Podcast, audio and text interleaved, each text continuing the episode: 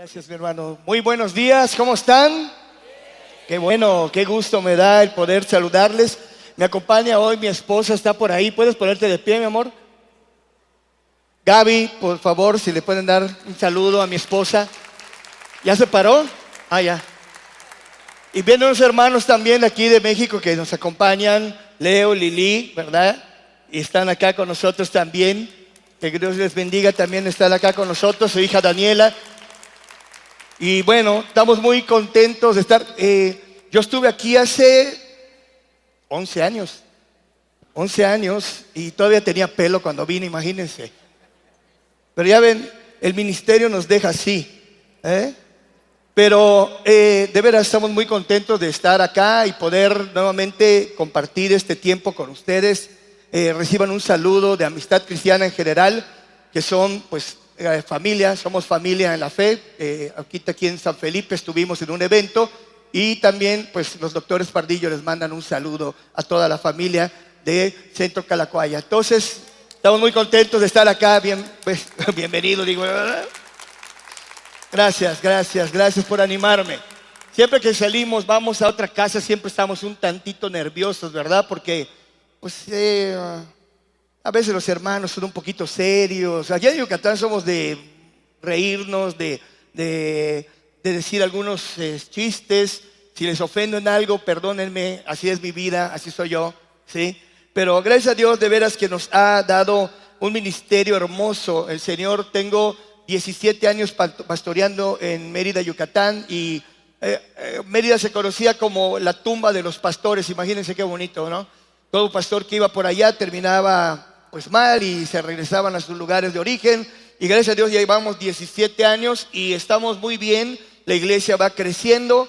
Ya llevamos, ya tenemos, aparte de la iglesia de Central de Mérida, tenemos tres más que ya tenemos repartido en un pueblo cerca de, Mérida y en dos este, eh, colonias más allá en Mérida. Entonces ya llevamos cuatro allá y seguimos trabajando para la gloria de nuestro Señor. Bueno, vamos directamente a la palabra y vamos a leer Primera de Corintios 1, 18 al 24. Dios tiene poder, ¿cuánto lo creen? Dios tiene poder. Hoy que estamos viviendo cosas terribles, que vemos situaciones, amenazas de guerra y todo esto, nos aflige mucho, sobre todo, ¿verdad? Hoy estábamos orando ahorita, sí, por el pueblo de Dios que está pasando ahorita una situación difícil, pero todo eso está escrito. Dile al lado, todo eso está escrito. No te preocupes. Y ocúpate más bien de que tu nombre esté escrito en el libro de la vida, ¿sí? Porque a veces nos preocupamos mucho de las cosas externas y nos olvidamos de las cosas internas. Y Dios quiere que nosotros veamos primero de adentro para afuera, ¿sí? Porque dice que no es lo que entra al hombre lo que contamina, sino lo que qué? Lo que sale. Y si nosotros nos logramos sanar o restaurar, así puedas orar, levantar manos y llorar por los enfermos, por los débiles, eh, por la gente que se está perdiendo, por la guerra que está pasando en tal lado, dice Dios, preocúpate tú por ti. Cristo vino por ti. Dilo, Cristo vino por mí. Y te voy a decir una cosa tan importante de lo cual quiero hablarles hoy, que son el tema principal de lo que es el cristianismo. Dos poderes que Cristo vino a mostrarnos y a facilitarnos para que nosotros tuviésemos vida eterna. ¿Sí? Y a veces, yo creo que seguramente si te hago un examen este, teológico, lo vas a saber y me lo vas a apuntar, pero en la vida, ¿Cómo, tal, ¿Cómo lo estamos tomando? ¿Cómo lo estamos llevando? Eso me refiero, ¿sí? De que sabemos, pero muy pocas veces lo aplicamos. Y hoy necesitamos aplicar y saber entender plenamente esos dos poderes que Jesús vino a darnos para nosotros, los que somos su iglesia, los que somos su familia, ¿sí? Los que somos su, bueno, próximamente su novia, porque somos la iglesia, somos la novia de Cristo. Y dice eh, Primera de Corintios 1, 18 al 24. Disculpa que traigo mi spraycito, pero aquí el, frío me reseca un poquito la garganta y nada más me da permiso para echarme un spray. De todos modos me lo voy a echar. Y dice, porque para los que se pierden, el mensaje de la cruz es locura. Pero para nosotros que somos salvos, es poder de Dios. Porque escrito está, destruiré la sabiduría de los sabios y desecharé el entendimiento de los entendidos. ¿Dónde está el sabio? ¿Dónde está el escriba? ¿Dónde está el disputador de esta edad presente? ¿No es cierto que Dios ha transformado en locura la sabiduría de este mundo? Puesto que la sabiduría de Dios el mundo no ha conocido a Dios mediante la sabiduría. A Dios le pareció bien salvar a los creyentes por la locura de la predicación, porque los judíos piden señales, los griegos buscan sabiduría, pero nosotros predicamos a Cristo crucificado, para los judíos tropezadero y para los gentiles locura, pero para los llamados, tanto judíos como griegos, Cristo es el poder de Dios y la sabiduría de Dios. Padre, quiero darte gracias en esta mañana por la oportunidad que me das de estar en este lugar, el enorme privilegio y la responsabilidad de predicar este mensaje que tiene, Señor, más de dos mil años, Señor, dos mil veintitrés años atrás, que tú veniste, Señor, a darnos a través de este mensaje y a través de este poder vida en abundancia, salvación, vida eterna, Señor. Te pedimos, Señor, que desechemos toda sabiduría humana y podamos ver este mensaje, Señor, bajo la luz de tu palabra, a través de tu Espíritu Santo, y que sea revelado con poder a nuestras vidas para que la gente que esté a nuestro alrededor también pueda recibir el mensaje y poder ser salvos como nosotros. Te damos gracias en el nombre de Cristo Jesús. Amén. Dios envió a su Hijo con un fin y un propósito. La mayoría de los que estamos aquí ya lo sabemos. ¿sí? Creo que tenemos muy, eh, muy poca gente nueva. Hace rato preguntaron los que dirigían si vinieron personas nuevas. Creo que solo levantaron la mano unas dos o tres personas. Bienvenidos a los que vinieron por primera vez. Es una bendición tener gente nueva. Pero ¿qué está pasando? Si nosotros tenemos una predicación poderosa, deberían haber más nuevos hoy aquí. ¿Sí o no? Pero ¿qué ha pasado? Que en estos tiempos que hemos estado viviendo, la pandemia y situaciones difíciles en la vida, se nos ha olvidado el poder que Dios nos ha otorgado para que se vea lo que Jesús vino a hacer en la tierra. ¿Cuántos consideran el sacrificio de Jesús como algo importante en su vida? ¿Cómo lo demuestras? Si yo tengo un anuncio importante, ¿qué crees? ¿Qué haríamos? Bueno, vamos a regresar tres años atrás, cuando empezaba la pandemia. Si tú tuvieras la cura, ¿qué hubieses hecho? La compartes, ¿verdad? Si estás viendo que la gente está muriendo, ¿qué hubieses hecho? Yo como guayaba y me está salvando, ¿qué dices? Coman todos qué? Guayaba. Digo, nos dice que esa sea la cura, es un ejemplo, ¿sí me entienden? Les voy diciendo a toda la gente, no solamente a tus seres queridos, a todo el mundo, que coma qué? Guayaba. ¿Y de qué se está muriendo la gente hoy? De las guerras, del hambre, de las pestes. Eso es físico. Lo que nos interesa es lo espiritual. Lo que trasciende es lo espiritual. Y hoy, disculpe que les diga, no es solo aquí, sino toda la iglesia cristiana se acomodó a estos tiempos. Todavía tienen, vienen las secuelas del COVID. No estoy hablando de la enfermedad en sí, sino de los efectos que hizo el habernos encerrado. ¿Cuántas reuniones habían antes aquí? Tres reuniones. Hoy solo hay que. ¿Por qué? Una pandemia nos paraliza. Una pandemia nos anula. Después de la pandemia, ¿cuánto les has predicado de Cristo? Si antes de la pandemia te costaba trabajo, ahora secuelas, dilo, secuelas. Dilo, secuelas. Y no nos damos cuenta qué tanto nos hemos acomodado y qué tanto nos hemos vuelto pasivos en cuanto a la predicación del Evangelio. Dice que para el mundo el, mensaje de la cruz es locura, ¿sí? Dice que, pero para nosotros, Cristo crucificado es un poder para salvación. Claro que para nosotros conocemos el poder de la, crucifixión de Cristo, pero también conocemos la segunda parte, la de la resurrección. Porque nosotros solamente, eh, ¿cómo se llama? Eh, eh, damos el mensaje del Cristo que está crucificado y que lloramos por Él, si nos damos gloria a Dios con fiesta, con gozo, con alegría de que Él resucitó al tercer día. Y que porque Él resucitó, yo tengo vida eterna. Y porque tengo vida eterna, tengo la responsabilidad de hablarle a todo el mundo que hay una cura para este gran mal que se llama pecado. Pero ¿qué está pasando? ¿Dónde está el poder? Ahora, como cristianos seguimos luchando con muchas cosas de nuestra vida, ¿sí? Estamos luchando con la economía, estamos luchando con la salud, todo lo mismo que luchan las demás personas, pero tenemos nosotros una esperanza. Por eso no nos entristecemos como la gente que no tiene esperanza. Pero si yo tengo esperanza, tengo que darle esperanza al mundo porque yo soy luz y sal para este mundo? ¿Qué tanto tu vida está iluminando este mundo de tinieblas? ¿Y qué tanto sabor le da tu vida a este mundo insípido? Eso es a través de qué tanto estás predicando ese mensaje. Pero si primeramente no ha hecho un efecto en ti, ¿cómo lo vas a predicar?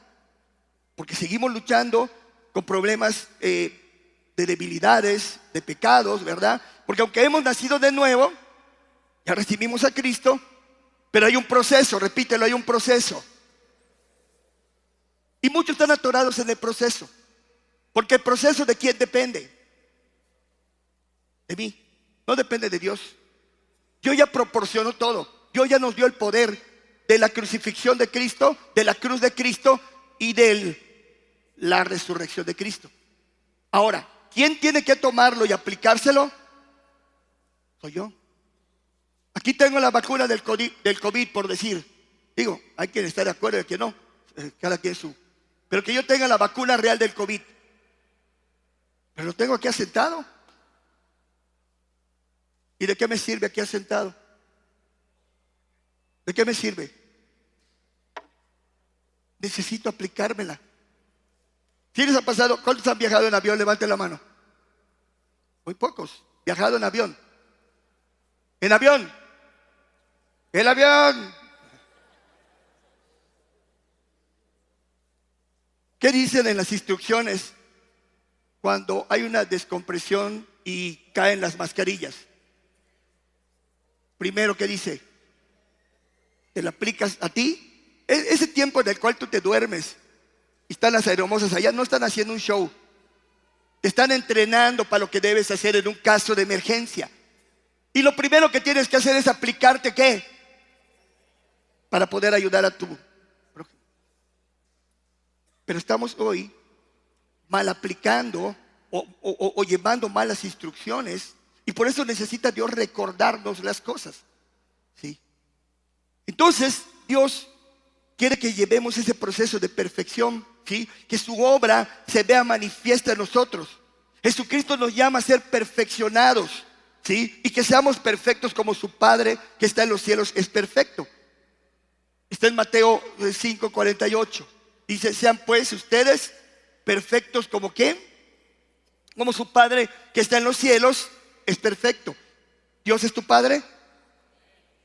¿Y qué tienes que ser? Ah, pero dices que la Biblia dice que no hay nadie perfecto. No, perfecto como tal, tipo humanista no hay.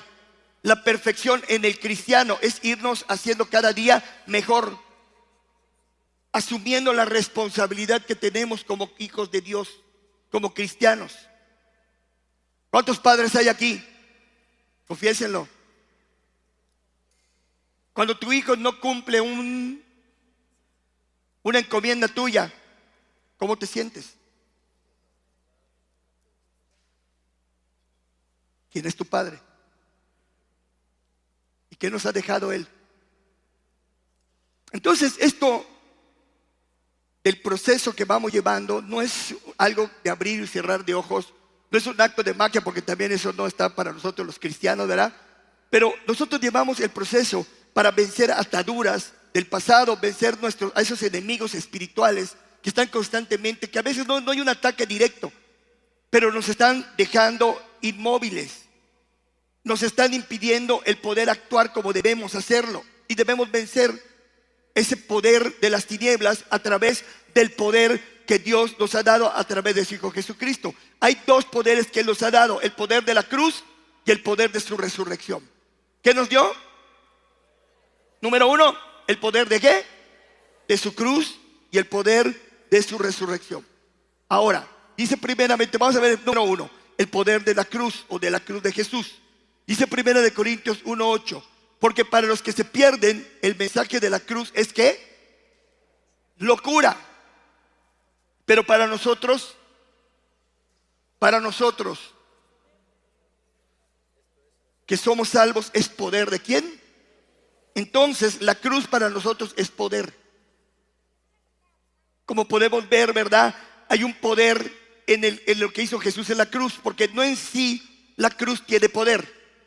Eso se ha vuelto un método religioso de algunas eh, religiones y muchos hasta se cuelgan su crucifijo como un método de, pues, ¿qué le puedo decir?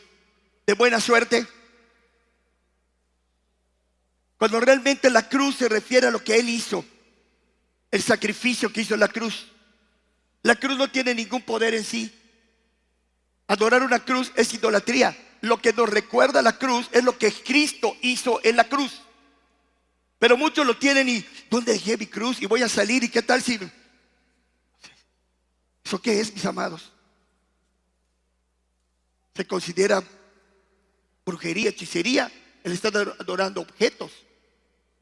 No digo que no lo tengas, lo puedes tener, ¿verdad? Como un adorno, como un recordatorio de lo que Cristo hizo. Pero nosotros no manejamos crucifijos. ¿Sí? No hay un Cristo muerto en el nuestro. ¿Por qué? Porque Cristo vive. Dale un aplauso a Dios por eso.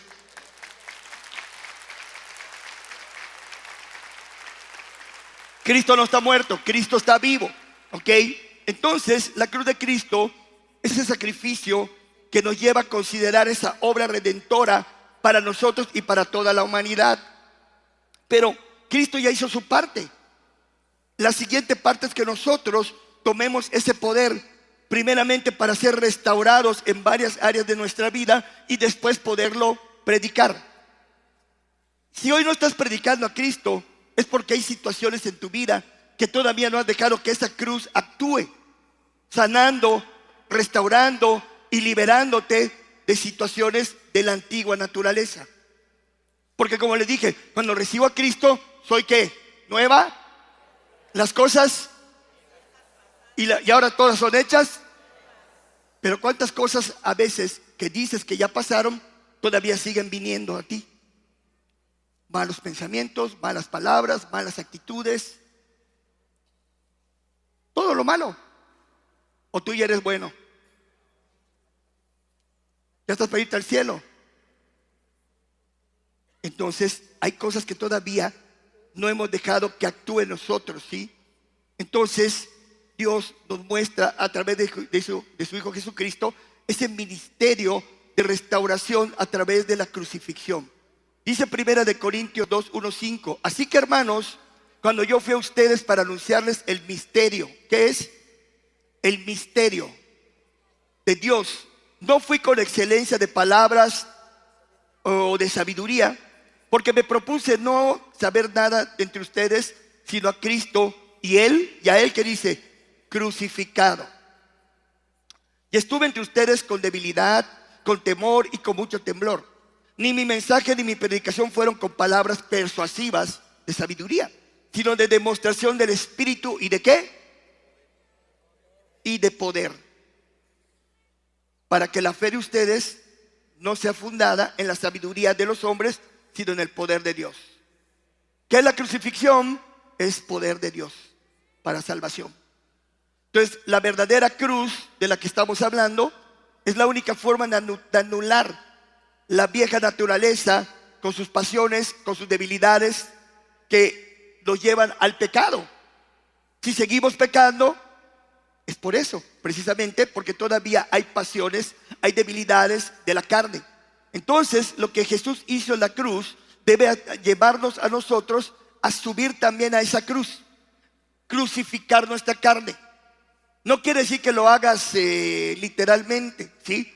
O que digas como siempre, esto que estoy viviendo es la cruz que me tocó vivir. No, la cruz que te toca vivir es lo que Cristo ya hizo, el sacrificio, y que tú juntamente con Él subas esa cruz, dejando ahí tus pasiones, tus deleites y todo lo que es pecado.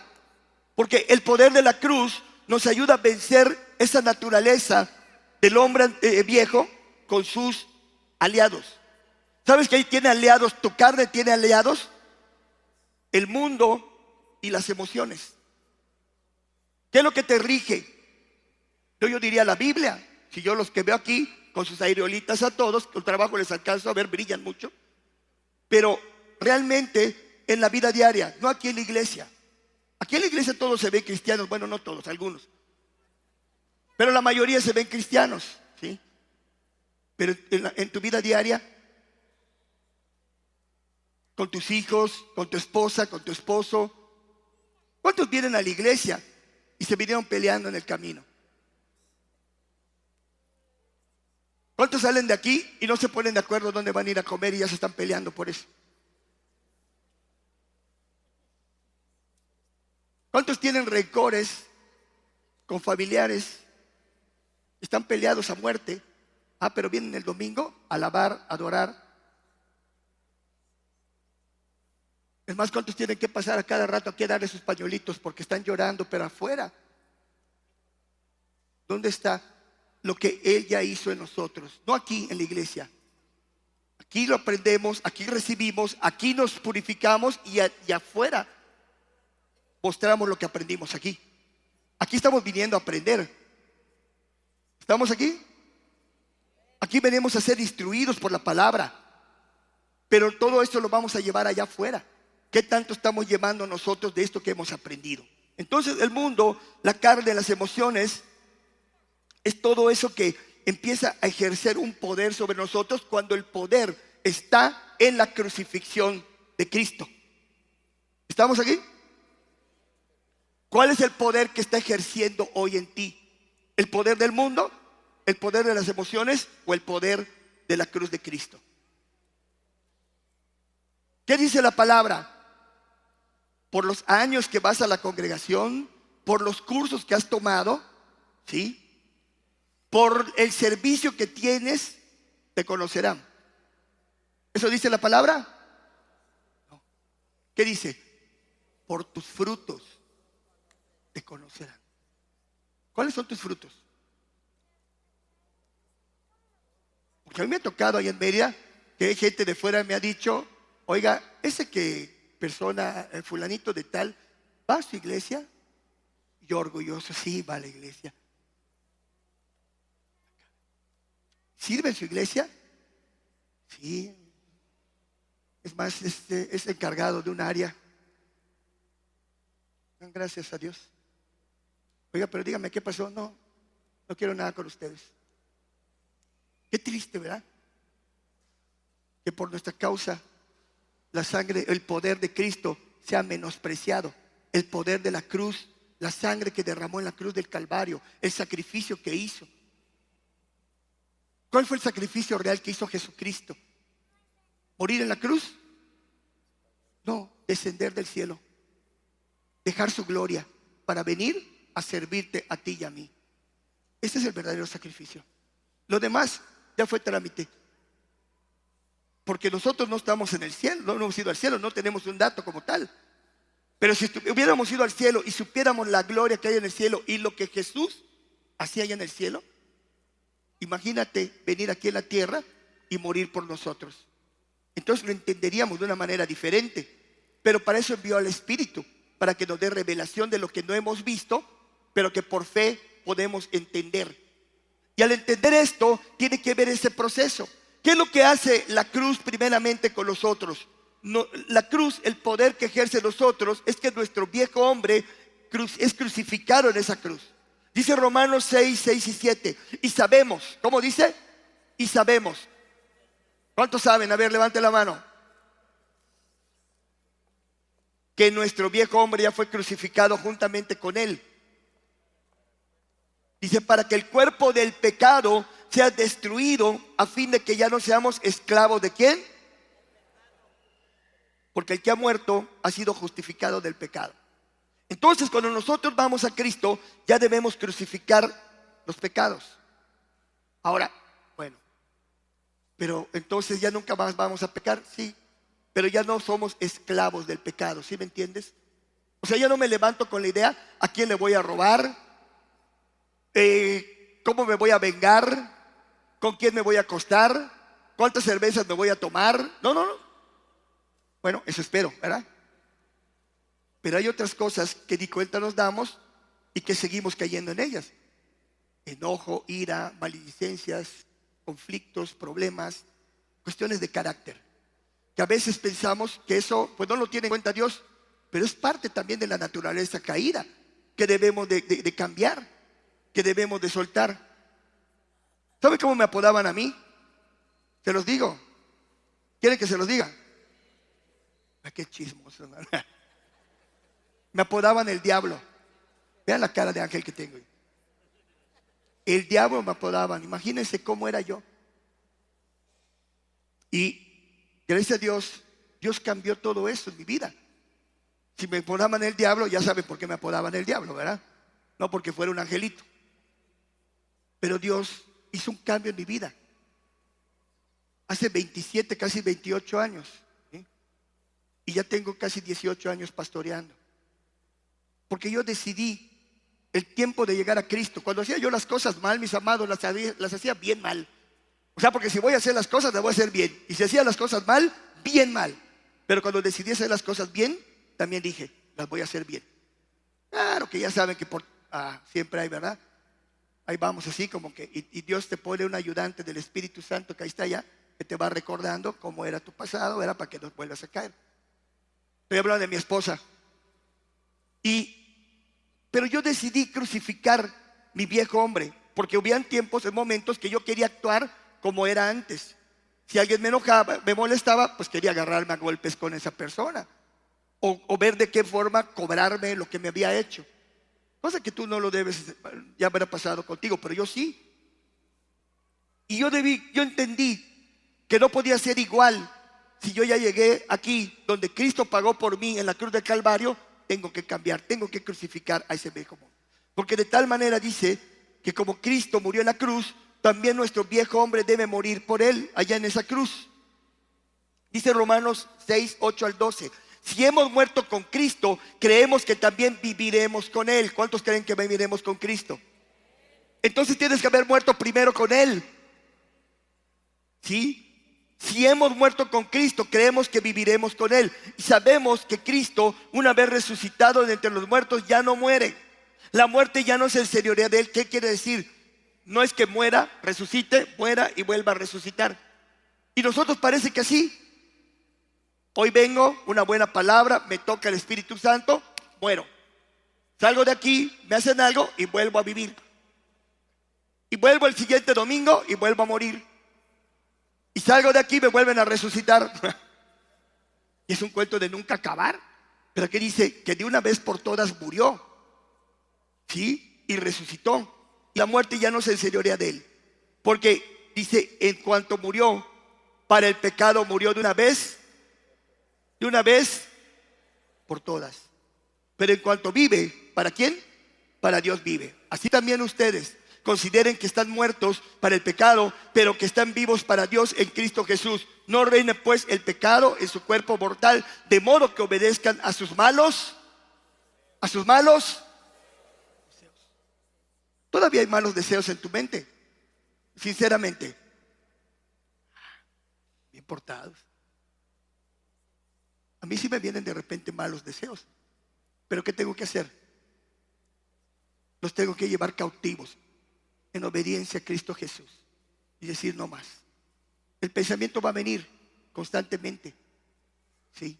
De las cosas que en el mundo pues resultan, a la gente le resulta el, el tratar las cosas de una manera grotesca o negligente, pero nosotros como cristianos ya no podemos vivir en eso. ¿Por qué? Porque Cristo ya nos mostró un poder diferente al poder del mundo. Ahora, si tú lo haces como el mundo, ¿qué dice, qué dice la palabra? El que a hierro mata, a hierro muere. ¿Sí? Entonces, algún día te van a pasar la factura. A lo mejor eres muy bueno y digo, mira cómo la libré, mira cómo lo logré, cómo saqué esto, cómo me vengué. Pero al final, el que hierro mata. ¿Y quién, se lo, quién lo dijo? Jesús se lo dijo a Pedro. Tenemos que aprender a soltar todo esto. Entonces, eh, esta bendición la obtenemos cuando nosotros somos bautizados en su muerte y en su resurrección. Fuimos bautizados en su muerte, nos hacemos uno con Él en la semejanza de su muerte y nos hacemos también semejantes en la de su resurrección. Bautizado, mi amado, oí ahorita que van a haber bautismos dentro de unos días, ¿no? Algo así escuché. Pero ese es un proceso que ya pasó primero en mí. El hacerlo ya públicamente es nada más el trámite para dar un testimonio a la gente de lo que Cristo ya hizo en mí.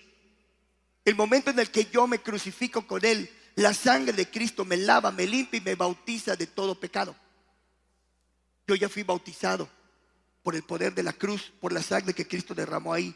Lo otro, si no he entendido eso, cuando tú vayas al agua, nada más es un chapuzón. Te metiste a bañar a la piscina, te metiste a bañar al, mar, donde sea la cosa. Pero no hubo nada diferente. Lo siguiente que hacemos es que la carne se crucifica con sus pasiones y deseos. ¿Sí? El deseo de la carne es contra el espíritu y el del espíritu contra la carne. Y tenemos que nosotros hacer dejar todo eso, porque por el espíritu vivimos y por el espíritu debemos de andar. Pablo hablaba a los Gálatas y les decía todo este tipo de cosas. Hay que crucificarse. Y eso es negarnos a nosotros mismos. Dejar a un lado mis maneras, mis formas, como a mí me gustan las cosas o como a mí me resultaron por mucho tiempo. Ya no puedo vivir así. Entonces, crucificados, morimos con Cristo, pero también hay una resurrección con Él. Qué horrible es cuando tú te crucificas con Cristo porque crucificas tu carne. Cuando tú quieres gritar, ya no puedes, la carne se, se resiente. Cuando tú estás acostumbrado a golpear y Dios te dice no, se siente. ¿Entendemos lo que sintió Pedro cuando sacó la espada y cortó la oreja y Jesús le dijo, no, Pedro? Por eso negó a Jesús. No porque no quisiera, sino porque no entendió en su mente. Y muchas veces nosotros negamos a Jesús precisamente por lo mismo, porque no entendemos cómo es que no podemos utilizar la carne como lo hacíamos antes. Y nos aflige.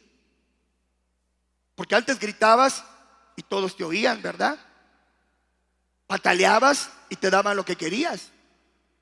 O tomabas, ¿verdad? Lo que a ti te correspondía y qué me importa lo demás. Pero ahora ya no. Y Cristo nos enseña a vivir muriendo. ¿Sí me entiendes? En Cristo, si tú pierdes, tú ganas. Porque el reino de los cielos es completamente diferente. Aquí en el mundo, el que tiene más saliva, come más pinole, ¿verdad? El que pega primero, El que transa avanza. Dice, bueno, el que no transa no avanza, pero el que transa avanza, pero este en el mundo, en Cristo no. Las cosas que son diferentes. En Cristo somos diferentes.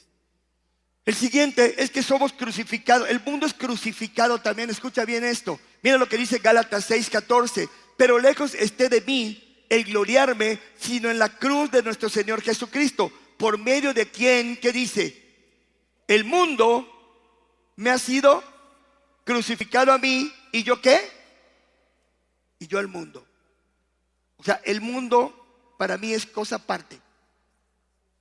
Ya no me atraen las cosas del mundo. Bueno, hay muchas cosas que todavía nos siguen atrayendo, pero ya no vivimos para esas cosas del mundo.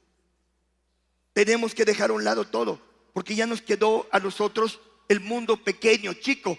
¿Por qué? Porque el mundo está limitado y está bajo pasiones terrenales. Pero nuestra vida es una vida ya completamente diferente porque ya entramos a la dinámica de una vida eterna. Entonces lo finito, lo mundano, ya no entra en lo mío. porque yo ya estoy puesta la mirada en lo que viene más adelante. Dice que Jesús, dice que él menospreció lo propio. ¿Por qué? Porque tenía puesta la mirada en lo que venía más adelante. Brincó. ¿Qué vino a hacer Jesús por nosotros? Vino a unir a Dios con nosotros. Es el puente, el sumo qué? Sacerdote, el pontífice entre Dios y qué? Y los hombres. Pero ¿qué vino a hacer? Nosotros venimos de Dios. Él es espíritu y nosotros somos espíritu. Pero al llegar aquí en la naturaleza nos apartamos de la eternidad. Y Cristo vino a unirnos como puente a la eternidad. ¿Qué quiere decir esto? Hoy tu mirada es como que veas aquí la parte negra, pero hay un puente que nos lleva a ver la eternidad de Dios. Y ya no me lleva a vivir lo finito. Claro que hay cosas que me gustan. ¿Quién no le gustaría tener una casa en el puerto, verdad? Tener un carro último modelo, la ropa más cara o el teléfono de moda. Pero ya no, me, ya, no soy esclavo de eso. Porque yo sé que en la eternidad tendré cosas mejores. Porque Cristo me dijo que iba a preparar una morada eterna allá arriba conmigo. Dale un aplauso a Dios por eso.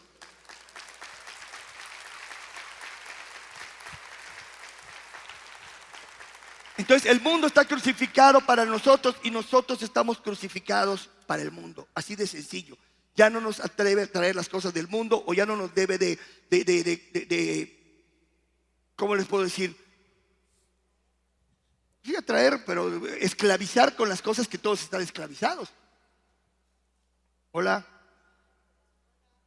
¿Cómo está tu teléfono? ¿Cuánto tiempo lo usas? ¿Cuánto tiempo tu Biblia? ¿Cuántas este, series de Netflix viste? ¿Cuál es tu programa favorito? Lo siguiente es que tenemos que considerar que hay enemigos de la cruz. Los enemigos de la cruz son, eh, eh, no solamente son personas, sino son todo lo que rodea, ¿verdad? Hay personas que niegan la cruz, pero hay cuestiones también que nos llevan a nosotros a vivir negando la cruz. Aunque vivimos, Pablo decía, ya no vivo yo, sino quién? Cristo vive en mí. Dice Filipenses 3, 17 al 19, hermanos, sean imitadores de mí y presten atención a lo que así se conducen, según el ejemplo que tienen. ¿Me puede ayudar alguien en el teclado? ¿Alguien me puede ayudar? Repito, hermanos, sean imitadores de mí y presten atención a los que así se conducen, según el ejemplo que tienen en nosotros. Porque muchos andan por ahí de quienes les hablaba muchas veces y ahora hasta lo digo llorando. ¿Cómo decía Pablo? ¿Lo digo qué? Llorando. Que son enemigos de la cruz de Cristo. El fin de ellos será que la perdición. Su Dios es su estómago, su gloria se halla en su vergüenza y piensan solamente en lo terrenal.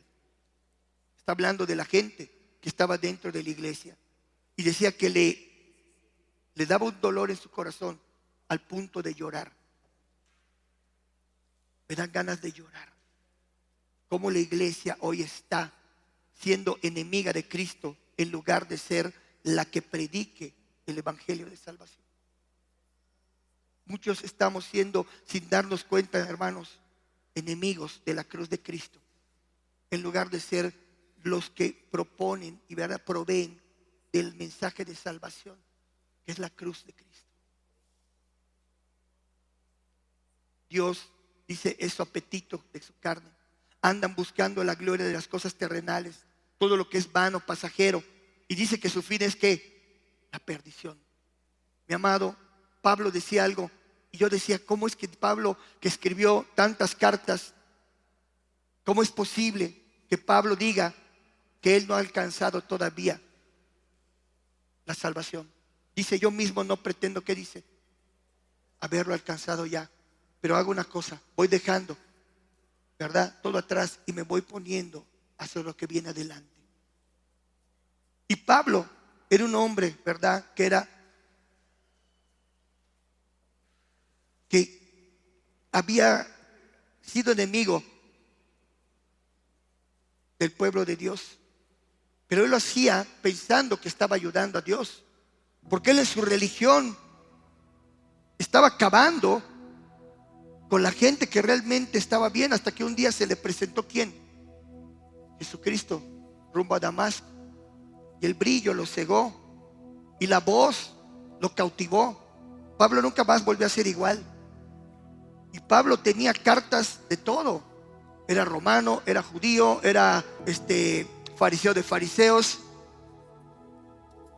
O sea, tenía tantas cosas de qué gloriarse y lo decía. Si hay algo de lo cual, eh, alguien que se pueda gloriar de la carne, soy yo.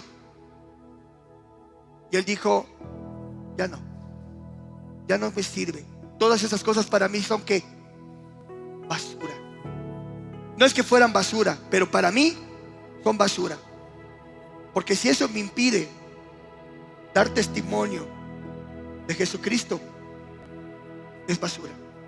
¿Qué quiere decir esto, mi amado? Todo lo que te impida dar testimonio de Jesucristo, así parezca muy bueno, ¿qué crees? Es basura. Aún tu religiosidad, mi amado. Porque a veces decimos no, ser, no tener una religión y somos más religiosos de los que no tienen una religión. Porque sabiendo hacer lo bueno y no lo hacemos, ¿se nos cuenta? Como pecado. Sabemos hacer lo bueno. Lo estamos haciendo. Estamos en grandes problemas. Estamos en problemas, mis amados. Lo digo también, ¿eh? Porque no porque estar aquí en un púlpito, un púlpito platicando, yo tengo que escudriñarme también todos los días y decirle, Señor, ven si hay camino de perversidad. Ayúdame. Porque no crea que porque estoy aquí, a mí la gran comisión ya me la pasaron por alto, ¿verdad? No, tú eres pastor y como tú predicas puedes ser llamado a salvación. No, yo también traigo gente a los pies de Cristo. Tengo en mi iglesia gente que yo mismo he salido a la calle y le he predicado y ha venido a la iglesia. No digo vayan, vamos. Porque somos una familia, porque somos un cuerpo, porque juntos podemos hacer cosas mayores. Jesús lo dijo, mayores cosas que yo harán. Yo voy al Padre, pero ustedes se quedan y les dejo el Espíritu. Ese Espíritu les consuela, les ayuda, les lleva a considerar el poder que les estoy dando, pero no para guardarlo, sino para exponerlo salir a la luz. Nadie guarda una luz, ¿verdad? En un cajón. Sino que la saca para que ilumine. Tenemos la luz de Cristo, mis amados. Y estamos perdiendo tiempo precioso. Ah, estamos llorando por lo que pasa en Israel. Y Dios está llorando por tu vecino, por tu compañero de trabajo, por tu hermana, por tu suegra, por tu yerno, por el cual estás enojado, estás separado, estás herido. Y eso está impidiendo que Él venga a los pies de Cristo. Tenemos que ser mansos y humildes de corazón. Dejemos de llorar por lo que pasa en otros lados. ¿O crees que Dios pierde el control? Digo, oremos por la paz de Jerusalén, lo dice la palabra. Pero igual, bendice a la gente que está a tu alrededor. Lo primero que nos dice, ¿verdad? que veamos a la gente que está a nuestro alrededor, a tu prójimo. ¿Cuál es el primer, primer y gran mandamiento? Amarás a Dios.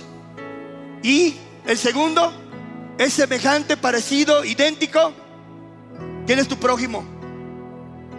No, el más cercano. Tu prójimo es tu próximo. Señor, si tú me das ahorita yo me voy ahorita a Israel y voy a salvar. No, no, no, no, no. Salva a tu vecino, mi amado. Salva a tu compañero de trabajo. Restaura tu relación familiar. Deja de ser de mal testimonio para la gente. Demuestra que lo que, hizo en la cruz Jesucristo valió la pena. Porque te voy a decir una cosa. Jesús estando en la cruz, en lugar de decirle al Padre, ¿sabes qué, Padre? Ya cumplí todo esto, pero apenas yo suba, acaba con todos estos. Muchos de nosotros lo hubiéramos hecho. O lo hubiéramos dejado al criterio de Dios, ¿verdad? Para no ser tan malos, ¿verdad? No, ¿sabes qué dijo Jesucristo? Padre, perdónalos porque no saben lo que hacen. Yo sí sé lo que hago. Tú sabes lo que haces. Entonces, si tú sabes lo que haces y aún así no lo estás haciendo bien, ¿cómo puedes decir que los demás están mal?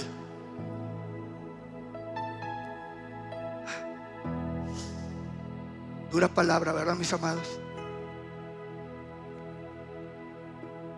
Tenemos que ser como Jesús. El que te ofendió, el que te lastimó, el que te traicionó, no sabe lo que hace.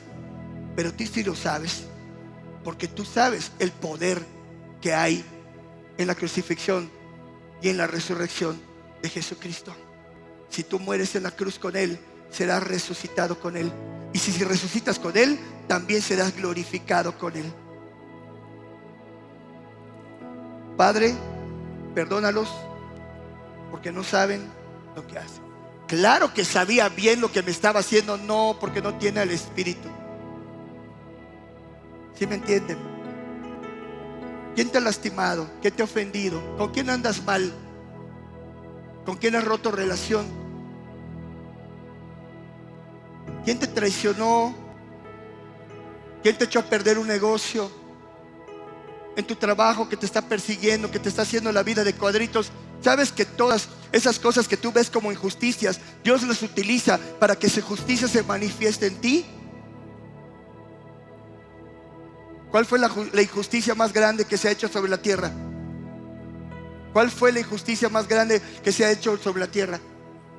Haber crucificado a nuestro Señor Jesucristo pero es poder de Dios. ¿Escuchas bien esto? La peor injusticia que hizo aquí en la tierra es haber crucificado al Hijo de Dios. Pero eso cumplió un plan y un propósito divino.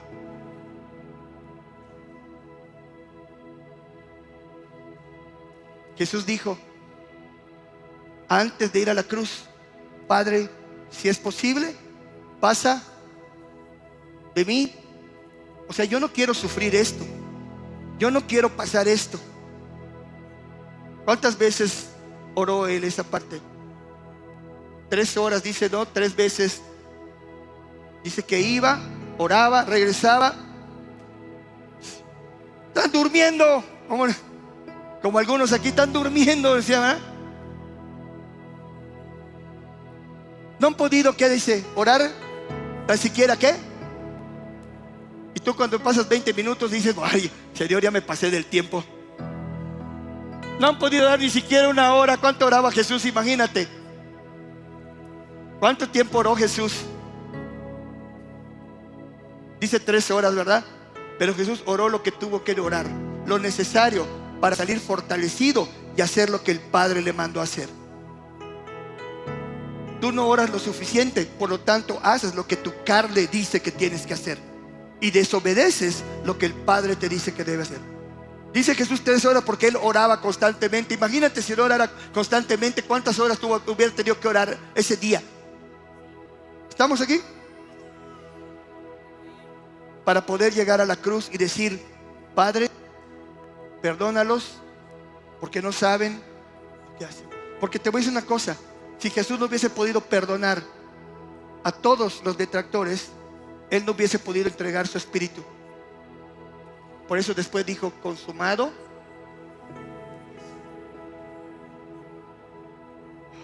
Señor, cierra tus ojos un momento ahí, piensa y medita en esto, mi amado. Empieza a traer a memoria todos los que te han lastimado, todos los que te han ofendido, con todos los que estás resentido, toda esa gente que sientes que injustamente te ha tratado. Piensa, analiza. ¿A quién le has predicado y se ha burlado de ti? ¿Quién te anda criticando? ¿Tú crees que Jesús no pasó esto? Pasó esto y muchas cosas más. Pero él sabía perfectamente el poder de Dios que tenía que cumplir aquí para dejártelo encomendado a ti y a mí. Padre, necesito dejarles mi cruz y necesito dárselas de una manera perfecta para que en esa cruz ellos se perfeccionen día a día. Y entonces el poder de mi resurrección sea en ellos no puede haber resurrección. Mi amado, escucha bien esto. El poder de la cruz, tú tienes de voluntad propia de ejercerla en tu vida. Pero el poder de la resurrección es Por ende, cuando tú haces lo que dice, el poder de la resurrección viene por sí sola. No necesitas. El que muere con Cristo, automáticamente, ¿qué crees? Resucita con Él. Crucifiquemos nuestra carne con nuestras pasiones, con nuestros deleites. Crucifiquemos. ¿Hay alguien aquí que sienta que esta palabra le ha tocado su corazón? Levante su mano ahí en su lugar. Gracias a Dios. Con esta gente vale la pena todo el esfuerzo de venir aquí.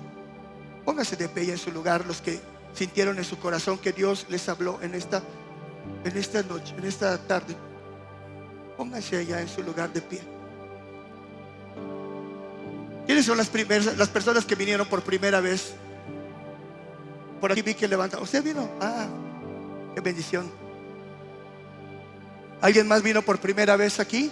¿Usted también? Bienvenido, ¿eh? es un gusto, un placer.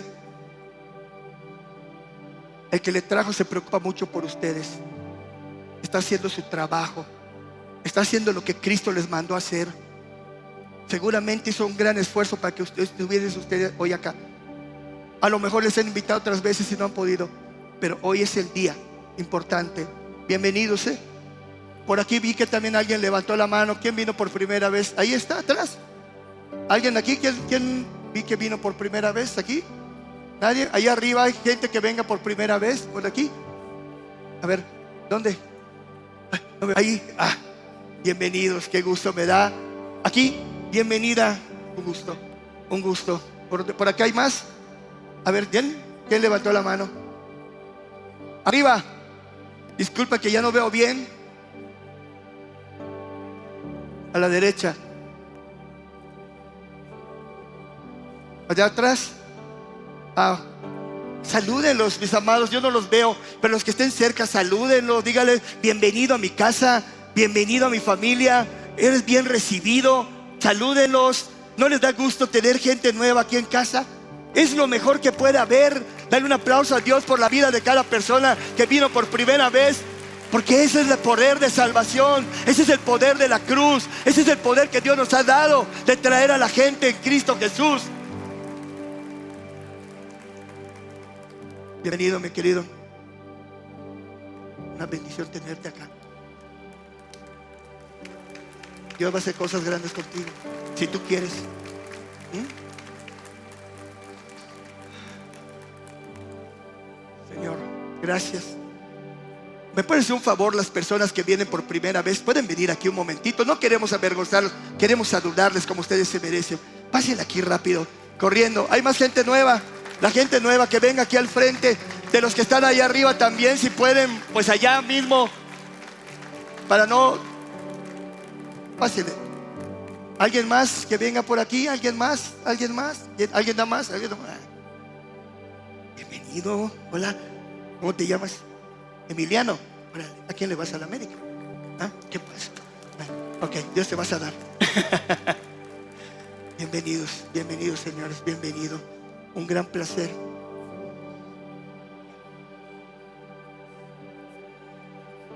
Ya saben que la cruz de Cristo tiene poder para salvación. Acabamos de leer, ¿verdad? Es para nosotros, ¿sí? No es para tenerlo en un cuadro, no es para tenerlo colgado, es para llevarlo aquí en nuestro corazón. Él vio que estábamos como ovejas sin pastor, dispersas, al lado de lobos rapaces queriéndonos despedazar. Y el diablo así está, dice que está como león rugiente buscando a quien devorar, ¿verdad? Pero Cristo vino a darnos vida y vida en abundancia. Y eso quiere darte a ti. Pasé muchos años en drogas, en alcohol, en, en pandillerismo, en tonterías. ¿Sí? Pero el día que llegué a Cristo, se abrió todo por completo. Y hoy puedo predicar. Cada uno de ustedes puede hacer lo mismo. No tiene que ser aquí. Aquí cualquiera lo puede hacer. Ahí afuera es donde está el verdadero mensaje de salvación. Ahí está la gente. Ocupémonos de las cosas que Dios quiere para nosotros. Hay algo que es importante para poder obtener ese, beneficio de la cruz de Cristo y el, el, el Cosama y también la resurrección. Hay que reconocerlo como Señor. porque Él es el Hijo de Dios. Y vino a la tierra para hacerse semejante a nosotros, pero después de su resurrección, Él está en gloria con el Padre.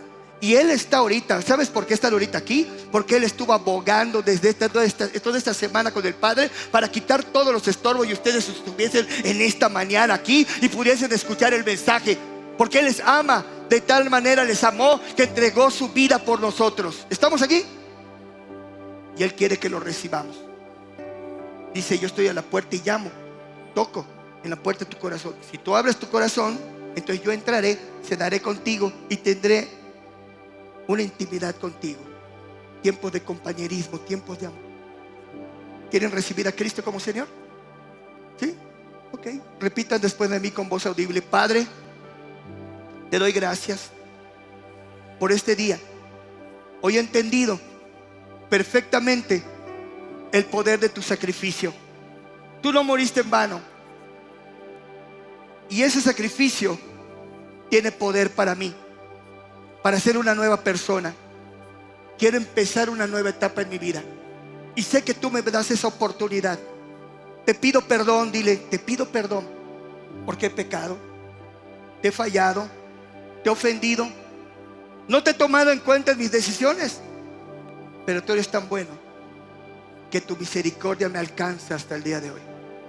Por eso quiero reconocer a tu Hijo Jesucristo, repítelo, quiero reconocer a Jesucristo como Señor y Salvador de mi vida. Y te pido, Padre, que en este momento, levanta las manos, me llenes con tu espíritu para vida eterna. En el nombre de Cristo Jesús. Amén. Aquí hay personas que les van a ayudar. ¿Ustedes van a atender? Ahí, potencia, hay personas. Van a orar por ustedes. Oren por ustedes. Mis amados. Estamos.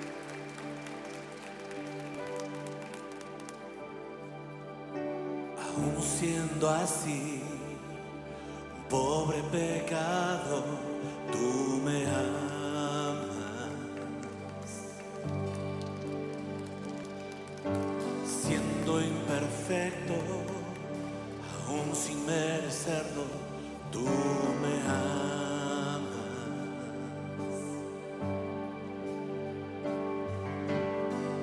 Si estoy fuerte, si estoy de pie, tú me amas.